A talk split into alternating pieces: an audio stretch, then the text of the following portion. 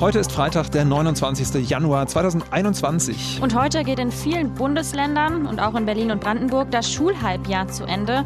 Ein guter Moment, um mal zu schauen, wie läuft es denn gerade an den Schulen und wie geht es den Schülerinnen und Schülern. Außerdem erklären wir euch, was es mit der Bürgernummer auf sich hat, die der Bundestag gestern beschlossen hat. Wir sind Jens Lehmann und Leonie Schwarzer. Hi. Guten Tag. News Junkies. Was du heute wissen musst. Ein Info-Radio-Podcast. Ja, wir haben es gerade schon gesagt. Heute geht hier in Berlin und Brandenburg das Schulhalbjahr zu Ende. Die Winterferien gehen los. Früher, vor sehr, sehr, sehr langer Zeit, da hat man damals. sich über sowas noch gefreut. Schnell noch in die Schule, Zeugnis abholen und dann ab in die Ferien, vielleicht ein schöner Urlaub, irgendwas geplant. Ja, ja. Hm. aber auch da ist durch Corona natürlich alles anders, denn viele Kinder und Jugendliche, die haben ihre Schule eh das letzte Mal vor Weihnachten von innen gesehen. Äh, da kommt man dann auch zur Zeugnisvergabe nicht mal eben so rein. Denn am 13. Dezember haben Bundeskanzlerin Angela Merkel und die Ministerpräsidenten und Ministerpräsidentin der Länder lange zusammengesessen und sich dann doch entschieden, die Schulen zu schließen. Und man muss sagen, das galt ja auch sehr lange als Tabu, weil man eben um die Entwicklung der Kinder und Jugendlichen fürchtet. Aber Angela Merkel hat äh, im Januar eben dann doch auch nochmal das hier deutlich gemacht. Wir haben lange gerungen um das, was im Bereich Kinder und Schule notwendig ist. Wir alle wissen, dass es unglaubliche Einschränkungen mit sich bringt für die betroffenen Kinder, für die betroffenen Eltern. Aber es gibt ernstzunehmende Hinweise, dass die Mutation B117 des SARS-CoV-2-Virus sich auch stärker unter Kindern und Jugendlichen verbreitet. Ja, da war sie schon, die Angst vor der Mutation. Mhm. Und die ist ja aus gutem Grund äh, jetzt auch inzwischen noch deutlich größer geworden. Es ist ja seit Beginn der Pandemie eh eine der heißesten Diskussionen, kann man sagen. Welche Rolle spielen Kinder und Jugendliche bei der Verbreitung von Corona? Das geht ja von der einen Seite von Virenschleudern bis auf die andere Seite nach völlig unbeteiligt am Infektionsgeschehen. Mhm. Ende 2020 hat die Wissenschaftsakademie Leopoldina, die ja auch die Bundesregierung berät, klargemacht, Schülerinnen und Schüler, die sind ein wesentlicher Teil des Infektionsgeschehens. Und auch der Virologe Christian Drosten hat da ja auch immer wieder darauf hingewiesen. Das wirst du ja wissen, Leonie. Natürlich, mein Lieblingsvirologe. Das Problem dabei ist natürlich, nur ganz selten zeigen Schülerinnen und Schüler Symptome. Und genau deshalb werden sie auch viel seltener getestet aber sie sind dann eben genauso ansteckend wie alle anderen auch. Wahrscheinlich auch aufgrund dieser Erkenntnisse hat die Runde von Merkel und dem Ministerpräsidenten dann eben Anfang Januar beschlossen, den Lockdown eben auch an den Schulen zu verlängern. Offiziell sollen also auch die Schulen bis 14. Februar geschlossen bleiben. Und Bundeskanzlerin Angela Merkel war es immer wieder wichtig, das bundesweit einheitlich zu machen, ne? dass da nicht jedes Bundesland seinen eigenen Weg geht. Man müsse auf eine restriktive Umsetzung dringen. So hat sie das schon im Dezember gesagt. Ja, aber so restriktiv kann man sagen, ja, so haben das die Landesregierung allerdings dann doch nicht gemacht. In Niedersachsen sind die ersten Grundschülerinnen und Grundschüler schon seit dem 18. Januar wieder zurück im Klassenraum aber da wurde gleichzeitig die Präsenzpflicht aufgehoben. Das heißt, man kann sein Kind in die Schule schicken, muss es aber nicht. Das kann dann quasi jedes Elternpaar entscheiden. Genau, in Baden-Württemberg hat man äh, ähnlich gedacht, auch immer wieder neue Termine genannt. Erst den 18. Januar, dann den 1. Februar. Aber jetzt ist auch dieser Termin nicht mehr zu halten. Da hat sich Herr Kretschmann schon wieder hingestellt.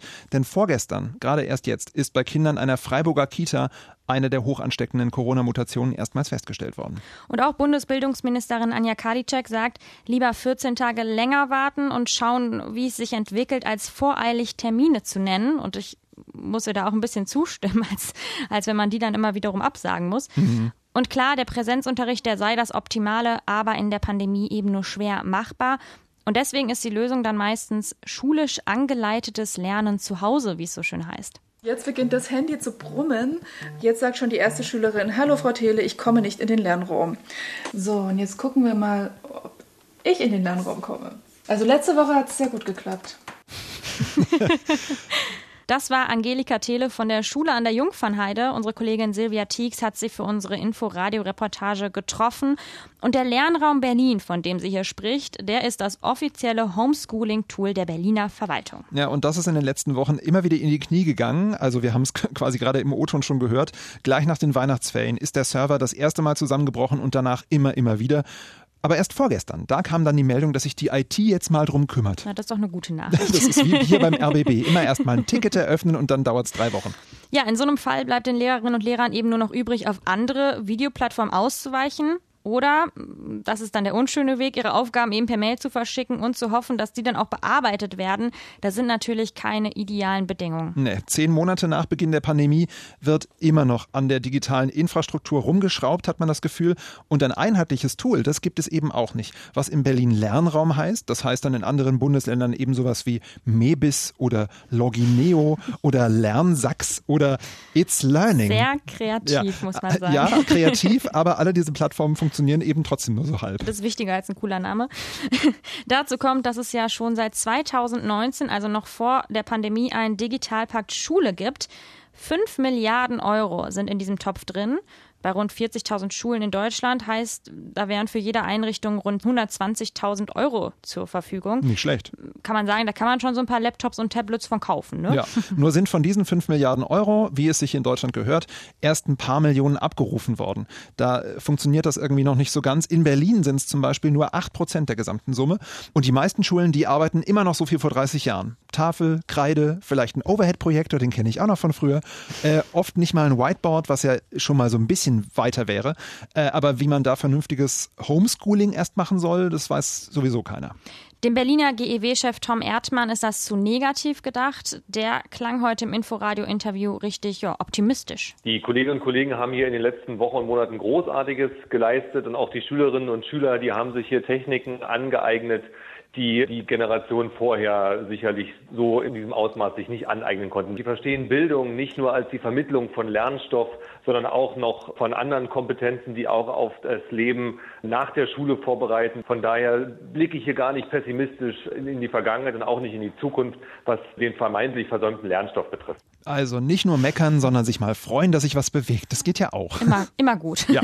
Jetzt haben wir viel über die Technik gesprochen, aber was natürlich auch wichtig ist bei dem ganzen Thema, das ist die Frage, wie geht's uns denn mit den Einschränkungen und haben Schülerinnen und Schüler möglicherweise Nachteile dadurch später im Berufsleben? Julia Asbrand ist äh, Professorin für Kinder- und Jugendlichenpsychologie an der Humboldt-Universität hier in Berlin. Und sie hat heute Morgen erzählt, im Inforadio-Interview, wie es Kindern denn aktuell geht. Man kann es leider oder man kann es zum Glück auch nicht pauschal sagen. Es gibt viele Kinder, denen es gerade schlecht geht, also die wirklich zum Beispiel ängstlich sind, die depressiv sind, die Schlafstörungen haben. Da sehen wir auch eine gewaltige Neuhäufung von diesen Symptomen.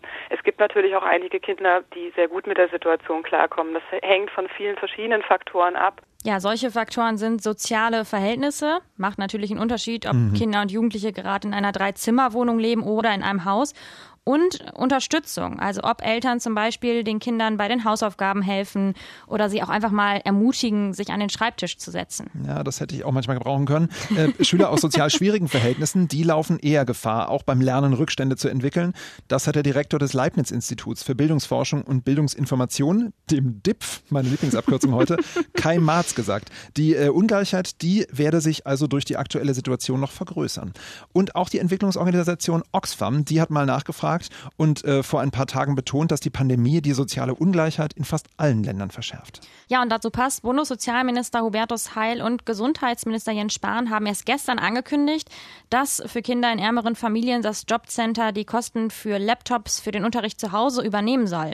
Also es gab schon vorher auch ein Programm für Leihlaptops und das wird eben jetzt hierdurch ergänzt. Und ich mhm. muss sagen, ja, klar, ich meine, das ist total wichtig. Also es ist ja nicht nur eine Regelung für die Kinder, sondern wenn wir solche Sachen jetzt nicht machen und da sozial schwächere Familien auch unterstützen, dann werden wir das als Gesellschaft vor allem auch in ein paar Jahren merken, ja, wenn wir jetzt eben nicht dafür sorgen, dass da wirklich alle die gleichen Voraussetzungen haben. Definitiv. Stellt sich mir nur die Frage, äh, läuft das über drei Durchschläge oder vier Durchschläge beim Jobcenter? Ähm, gut, da bin ich wieder der alte Zyniker. Es ist ja auch Aufgabe der Schule, auf die Kinder und Jugendlichen trotz Schulschließungen zu achten. Das muss man auf jeden Fall festhalten. Karin Stolle, die ist Schulleiterin der Schule an der Jungfernheide, die unsere Kollegin Silvia Tix besucht hat und die hat genau das in diesem Inforadio-Feature betont. Wir haben sie alle im Blick.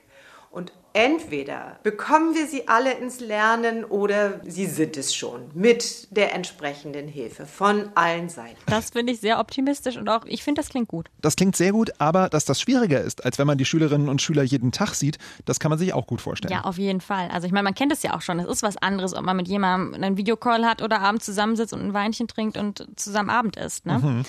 Also in diesem Feature, über das wir gerade gesprochen haben, da kam auch Aida aus der 10. Klasse zu Wort und sie hat gesagt, dass ihr die Schule fehlt. Total. Mir fehlt dieses Miteinandersein, dieses in Kontakt treten mit den anderen. und sich auch austauschen zu bestimmten Unterrichtseinheiten. Und klar, da fehlen die sozialen Kontakte in der Schule, die Pause auf dem Schulhof, aber auch tatsächlich der Schulweg hin und zurück, wo man sich halt irgendwie noch treffen und quatschen kann. Im Oktober wurde eine Studie veröffentlicht, da haben fast 60 Prozent der befragten Jugendlichen angegeben, dass die fehlende Motivation das größte Hindernis beim Homeschooling ist. Also eine schlechte Internetverbindung, die kann es wohl eher nicht sein, denn die war nur für 16 Prozent der befragten Jugendlichen überhaupt ein Hindernis. Die Studie sollten Sie mal bei Schülerinnen und Schülern aus Brandenburg machen. Ich glaube, da wären die Ergebnisse dann ein bisschen anders. Ich möchte kein Brandenburg-Internet-Bashing machen, auch kein Brandenburg-Internet-Witz, aber an dieser Stelle. Naja, das ist so die eine Seite, über die wir gerade gesprochen haben. Aber dann gibt es eben auch Schülerinnen und Schüler, die wollen gar nicht in die Schule, weil sie sagen, das ist mir ein zu großes Risiko. Ich fühle mich da momentan einfach unwohl. Und das gilt ja nicht nur für Schülerinnen und Schüler, sondern das gilt auch für Lehrerinnen und Lehrer. Ja, und Abiturienten aus Brandenburg, die fordern gerade mit einer Online-Petition von der Bildungsministerin das Recht auf Unterricht von zu Hause aus. Sie sagen, unter den aktuellen Bedingungen ist in der Schule keine ausreichende Prüfungsvorbereitung möglich und der Schulweg, der ist außerdem ein Risiko. Und sie fordern das, muss man vielleicht noch mal kurz an der Stelle erklären, weil es in Brandenburg eine Anwesenheitspflicht für Schüler der Abschlussklassen gibt. In Berlin gibt es ähnlich wie in Brandenburg eine grundsätzliche Präsenzpflicht für die Abschlussklassen, ja. Allerdings ist der Senat da ein bisschen lockerer geworden, weil er den Schulleitungen in Abstimmung mit den Elternvertretungen und der Schulaufsicht die Möglichkeit lassen will, Abschlussklassen sowohl in kleineren Lerngruppen als auch im angeleiteten Lernen zu Hause zu unterrichten. Aber auch hier gibt es eine Petition eben gegen den Präsenzunterricht, obwohl der schon lockerer ist.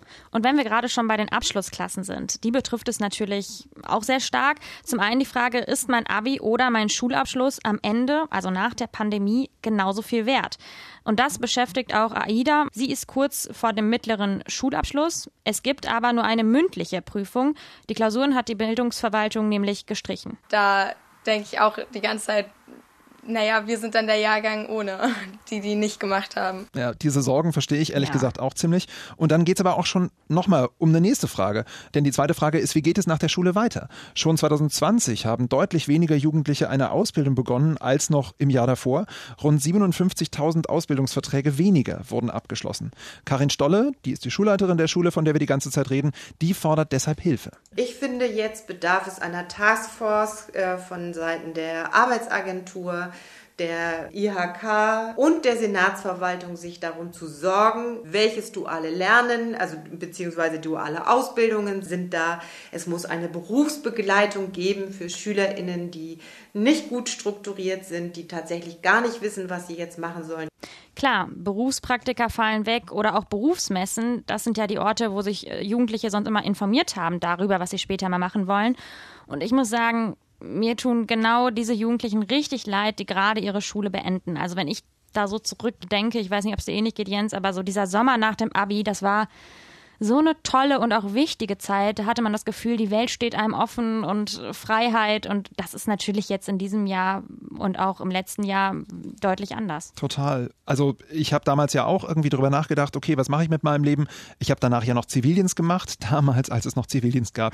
ähm, und ich habe es eben auch als große Freiheit empfunden. Wir haben eine tolle Abi-Fahrt gemacht und so. Was da eben auch alles an sozialen Dingen wegfällt, das ist unglaublich. Das kann ich mir heute überhaupt nicht vorstellen. Ja, und ganz viele Jugendliche, die träumen ja auch von einem Auslandsjahr oder Freiwilligendienst.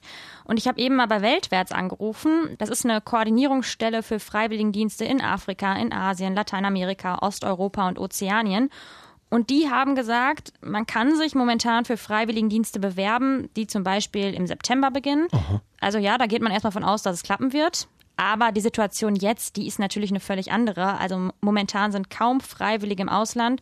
Statt 3500 nur 13, muss man sich mal Okay. vorstellen. Ja. Und zwar ähm, sind diese 13 in Ruanda. Da ist es wohl gerade noch möglich. Also die Jugendlichen, die letztes Jahr Abschluss gemacht haben, die haben sicherlich ihre Auslandspläne an den Nagel hängen müssen.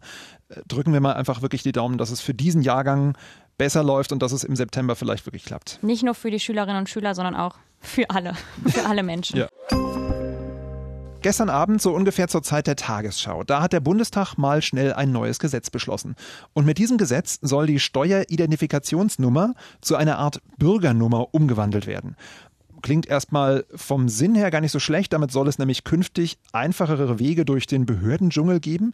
So zumindest das Argument der Großen Koalition. Lothar Lenz aus unserem Hauptstadtstudio erklärt uns mal, welche Behörden denn Zugriff auf diese Daten haben. Eine ganze Reihe. Die Einwohnermeldeämter zum Beispiel oder Bürgerämter, wie sie oft heißen, die Führerscheinbehörde, die Rentenversicherung, die Krankenkassen und natürlich weiterhin die Finanzämter, die ja jedem Steuerpflichtigen eine solche elfstellige Nummer zugeteilt haben. Verknüpft mit dieser Nummer sind die Daten, die auch im Personalausweis stehen, also Name und Geschlecht, die Anschrift, das Geburtsdatum und der Geburtsort. Da hängen aber eben auch Banken und Sparkassen, aber auch Krankenkassen mit dran und die sind ja auch mit den Ämtern vernetzt. Und genau deshalb ist die Opposition auch strikt gegen das Gesetz. Das Stichwort ist hier natürlich der gläserne Bürger und die Angst, dass es zu wenig Datenschutz gibt. Ja, und äh, vor allem Grüne und FDP fürchten, dass wir in Zukunft gar nicht mehr mitbekommen, welche Daten von uns wann, wie, wo, an wen weitergegeben werden. Äh, dafür soll es zwar ein sogenanntes Datencockpit geben, wo man das einsehen kann, so zumindest die Argumentation der Regierung, aber die Opposition sagt, nee, reicht uns nicht, wir brauchen da bessere Kontrolle. Und die Grünen, die haben jetzt schon mit einer Verfassungsklage gedroht, sollte das Gesetz jetzt auch noch vom Bundesrat durchgewunken werden. Ich sag nur Pkw-Maut. Es war zu schön, um wahr zu sein. Gestern Mittag schien es noch so, als ob ein Berliner Pharmaunternehmen in die Impfstoffproduktion einsteigt und Juhu. quasi die Welt rettet. Gesundheitssenatorin Dilek Kaleitsche, die hat den Deal mit Berlin Chemie gestern noch ganz stolz verkündet und unser Reporter Christoph Reinhardt, der hat das so zusammengefasst. Das Berliner Traditionsunternehmen aus Adlershof prüfe gemeinsam mit der Gesundheitsverwaltung den Aufbau von Produktionskapazitäten, sagte die Gesundheitssenatorin. Man sei in guten Gesprächen und hoffe möglichst schnell auch in Berlin Impfstoff zu produzieren. Es sei eine großartige Vorstellung, sagte die Senatorin, wenn Berlin einen Beitrag gegen die weltweite Impfstoffknappheit leisten könnte. Ach, das klingt so schön, finde ich, wie sie das so gesagt hat. Ne? Total. Das Problem an der Geschichte ist aber, Berlin Chemie wusste von seinem Glück gar nichts. Also die haben dann gesagt, naja, abfüllen könne man den Impfstoff, aber produzieren Nee.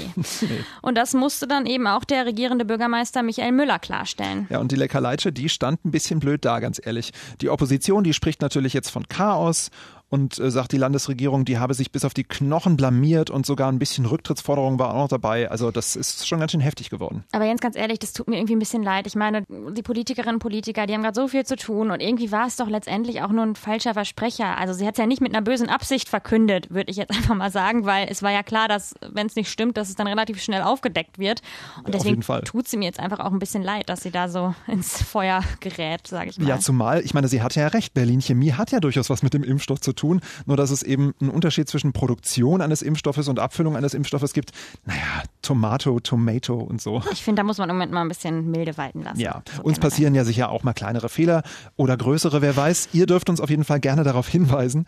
Aber natürlich nehmen wir Lob viel, viel lieber entgegen. Alles unter newsjunkies.inforadio.de. Und auch nicht vergessen, teilen, liken und nächste Woche weiterhören. Oh ja. Denn genau, denn da machen dann Martin Spiller und Katharina Hopp weiter. Wir waren jetzt zwei Wochen hintereinander für euch am Mikro. Es hat mhm, Spaß gemacht. Sehr, sehr gerne, ja. und jetzt gehen wir aber ab ins Wochenende. Tschüss. Tschüss. News Junkies. Was du heute wissen musst. Ein Podcast von Inforadio. Wir lieben das Warum.